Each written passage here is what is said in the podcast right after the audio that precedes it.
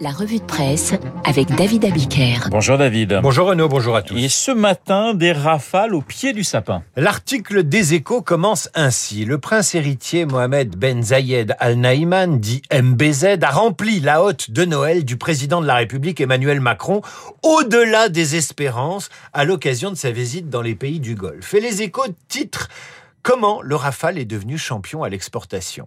Utile. C'est ainsi qu'Emmanuel Macron a qualifié sa visite au pays du Golfe. Pour la tribune, c'est le contrat du siècle, soit 80 avions à livrer dans les prochaines années et 14 milliards d'euros. Et l'Elysée revendique une autre trentaine de milliards de commandes et engagements, précise ce matin Ouest France, portant ainsi le chiffre d'affaires de la tournée présidentielle de Noël, appelons-la comme ça, dans le Golfe des derniers jours à 46 milliards d'euros. Voilà une séquence présidentielle inédite. Après le Macron qui dépense, voici le Macron qui fait du chiffre d'affaires pendant que le président fait chauffer le carnet de commandes.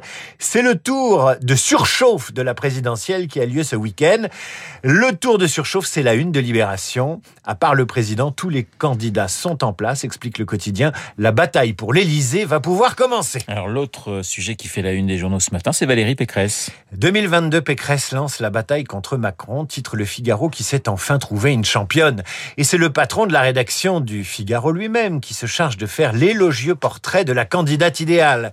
J'ouvre les guillemets. Il aura suffi d'un vote sans équivoque aucune pour tout changer. Si elle en doutait, la droite connaît maintenant sa ligne, clairement libérale, fermement conservatrice, exigeante en matière économique, sans faiblesse en matière d'immigration et de sécurité. Mieux, elle dispose enfin de ce qui lui manquait, une incarnation. Et l'éloge se poursuit dans le Figaro, avec néanmoins quelques conseils de prudence. Valérie Pécresse doit faire une campagne de droite pour espérer se maintenir au second tour, tout en faisant revenir au bercail ceux des électeurs de LR qui sont partis chez Zemmour ou chez Macron.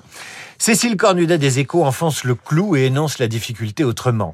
Sur sa droite, sur la droite de Valérie Pécresse, certains reprocheront euh, à la candidate d'être Macron compatible et sur sa gauche de courir après la droite dure incarnée par Éric Ciotti. L'opinion résume, elle doit se battre sur deux fronts entre Zemmour et Macron. Et si vous jetez un œil à la une du Parisien aujourd'hui en France, pas sûr qu'Éric Ciotti lui simplifie la tâche. Monsieur 39% déclarait hier vouloir prendre toute sa place dans la campagne et critiquait le message lancé samedi par celle qu'il avait battu. En fait, Ciotti joue le même jeu que Sandrine Rousseau chez les Verts, avec Yannick Jadot, avec toi, mais tout contre toi. Et pour ça, Valérie Pécresse a un atout. Il s'appelle Patrick Stefanini, cet atout, stratège de la campagne de Madame Pécresse. L'homme qui a dirigé la campagne victorieuse de Chirac en 95, mais également organisé la victoire de Fillon à la primaire il y a cinq ans, jusqu'à l'affaire des costumes et de l'emploi fictif, veille au grain et verrouille tout. Il donne une interview au Figaro. Il pense déjà à la suite dans cette interview. Ciotti, il finira par se rallier franchement sur les questionnaires sur les questions programmatiques. Zemmour, sa lettre aux adhérents LR d'hier qui ont voté Ciotti est d'une très grande médiocrité. Les anciens rivaux Barnier, Bertrand, Juvin, Pécresse va les associer à sa campagne. L'électorat macroniste, elle peut aller le chercher vu que localement LR et la République en marche savent s'entendre quand il le faut. Et Macron, comment le combattre? La réponse de Stefanini est là intéressante. Il faudra aller chercher Emmanuel Macron, pas de manière systématique ou outrancière, mais sur les très nombreuses faiblesses de son bilan. Voilà ce que dit Patrick Stefanini.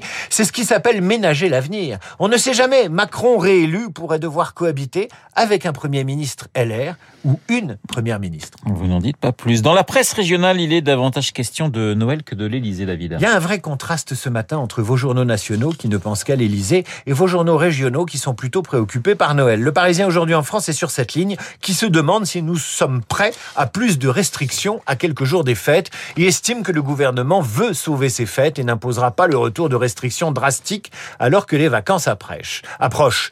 La dépêche du midi compte déjà les colis par milliers du Père Noël. Le Télégramme fait sa une sur les nouvelles exigences des consommateurs en matière de sapin. Paris-Normandie titre sur Noël XXL tandis que le Républicain évoque le retour de Saint-Nicolas. Et oui, aujourd'hui, c'est la Saint-Nicolas. Noël et ses lumières, c'est peut-être l'antidote à ce que le Figaro appelle la dépression hivernale, laquelle se caractérise par une déprime qui s'estompe au printemps. Pour la soigner, de la lumière, de l'exercice, une alimentation équilibrée et de la méditation. Une autre thérapie dans le Parisien aujourd'hui en France, celle d'un gourou nommé Élisée, Élisée Had, qui proposait des choses bizarres à ses disciples. Oui, ange du kung-fu, le gourou présumé est jugé à Paris. Élisée Had, qui prétendait purifier ses disciples, s'explique aujourd'hui devant le tribunal correctionnel de Paris. Franco-béninois se vantant de posséder des pouvoirs paranormaux. Autoproclamé ange de la paix, professeur de kung-fu sans diplôme, il entend déformer une armée de guerriers et de guerrières autour de lui pour apporter la paix dans le monde. Au départ, ce sont des cours gratuits, mais très vite, Élysée propose une thérapie à 50 euros. L'homme, explique le Parisien aujourd'hui en France, serait parvenu à faire financer une société par ses adeptes à hauteur de 230 000 euros. Théorie du complot, évacuation de l'ego, jeûne, autoflagellation, mélange de taoïsme et de sorcellerie béninoise sont au programme des crédules qui le suivent sur ce terrain. Le gourou organise également les relations intimes entre les membres de son petit cercle. Il promet aussi aux femmes d'accéder au statut convoité de Fox. Fox pour Female Orgasm Expert. En anglais, ça fait tout de suite plus sérieux, évidemment. Les prétendantes doivent ainsi pratiquer des séances d'onanisme intensif sous la direction du maître, évidemment. Objectif, maîtriser les huit portes orgasmiques qui confèrent une forme de délivrance ultime de l'esprit. Élysée est jugé aujourd'hui pour abus de faiblesse et suggestion psychologique. Voilà les huit portes orgasmistes qui confèrent une forme de délivrance ultime de l'esprit. Vous êtes à cette porte, je crois, vous, David. Hein je, je, tends, je tends misérablement vers la première et ce n'est pas facile, croyez-moi. Mais votre modestie vous honore, mon cher David. La revue de presse avec David Abiquière, comme tous les matins sur l'antenne de Radio Classique. Lui, il en est à 18 portes au moins. C'est